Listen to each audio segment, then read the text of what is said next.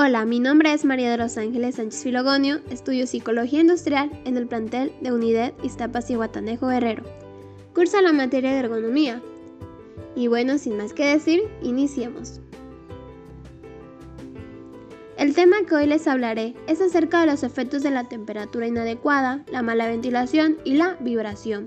En el entorno laboral se produce la exposición de los trabajadores a diferentes tipos de riesgos entre ellas las condiciones ambientales de trabajo que conlleva la exposición a riesgos físicos asociados a las condiciones climáticas, ya que existen numerosos daños que pueden derivarse de este tipo de fenómenos, desde caídas por resbalones hasta aplastamientos, contactos eléctricos, quemaduras, insolaciones, etc., especialmente cuando se alcanzan valores extremos.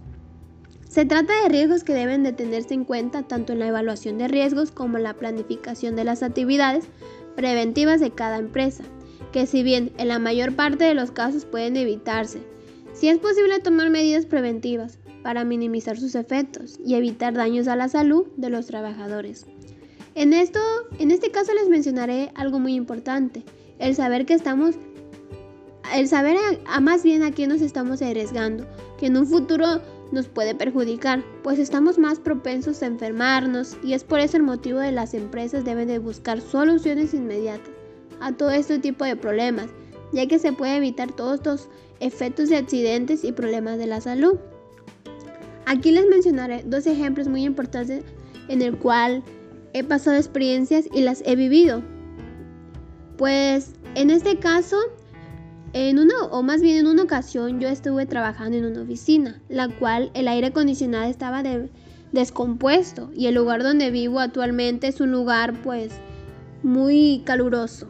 Y para este entonces yo estaba trabajando como cajera y el lugar donde realizaba los cobros era una oficina no tanto pequeña, pero estaba todo cerrado. Y pues yo ahí hacía cobros en efectivos, lo cual pues debía de estar bien segura la oficina para prevenir riesgos de asaltos, etcétera. La ventilación de la oficina se descompuso. Era un dilema muy grande porque se sentía muy estresante trabajar así, ya que es fácil reconocer oficinas y centros laborales en las que desgraciadamente no se respira un buen clima. Pero nos referimos más a las relaciones entre los diferentes trabajadores, sino que el aire que se respiraba de manera literal. Y esto para mí ocasionó un error, demasiado ya que la calidad del aire afectaba notablemente entre quienes salíamos y entrábamos al interior de la oficina, pues los que estábamos trabajando eran cinco personas. ¿De qué manera un aire acondicionado de baja calidad puede empeorar el estado de ánimo, el rendimiento y la irritabilidad que se sentía en ese momento?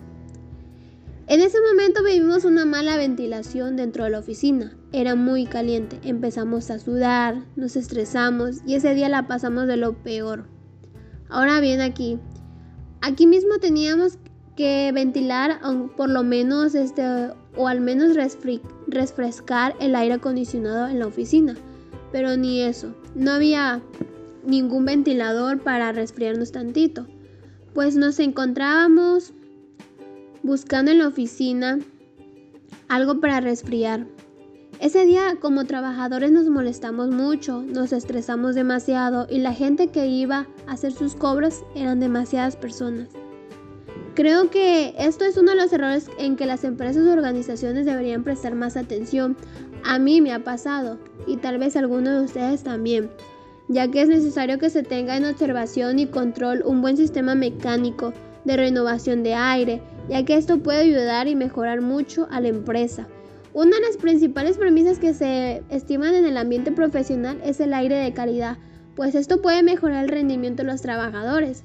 Según los científicos de la Universidad Técnica de Dinamarca, una buena calidad del aire puede mejorar la productividad a un 10%. Sin duda creo que es un motivo para evitar la excusa común de los costes de las instalaciones de ventilación en el trabajo. No obstante, el principal motivo por el que es necesario un sistema de ventilación mecánico en lugares de trabajo, como en mi caso, una mala temperatura porque se descompuso el aire acondicionado y la mala ventilación por no tener a pie algún ventilador para al menos refrescarnos tantito. Eso lo que todo eso lo que les menciono puede ser negativo, pues la calidad de trabajo baja mucho el rendimiento y puede, podemos contraer enfermedades. ya que uno de estos puede estar respirando un aire malo. ¿Qué puede ocurrir en una oficina como en mi caso, con una mala ventilación y una mala temperatura? Pues bueno, ocasiona una, una sensación de agotamiento, peores habilidades cognitivas, aumenta la posibilidad de aparecer en reacciones alérgicas, como en mi caso soy alérgica al polvo. Puede presentar cansancio y dolores de cabeza, irritación de la garganta y, y escosos en los ojos. Es por eso la importancia de que las empresas deben de estar al tanto de, los, de sus trabajadores, del ámbito en el que se está desempeñando y las complicaciones en las que se está trabajando en cada una de las áreas que se está desempeñando, porque se pueden prevenir estos accidentes, enfermedades que en un futuro pueden ser perjudicial. Y si está pasando por estas malas experiencias, es importante que hable y comente todo lo sucedido en su área laboral, porque trabajar así no es de nada cómodo. Pero bueno amigos, y a todos los que me están escuchando, espero les haya gustado esta plática y estas malas experiencias que he vivido en mi vida. Les agradezco por tomarse su tiempo para escucharme. Y pues bueno, sería todo de mi parte. Que tengan un excelente día. Me despido y bye.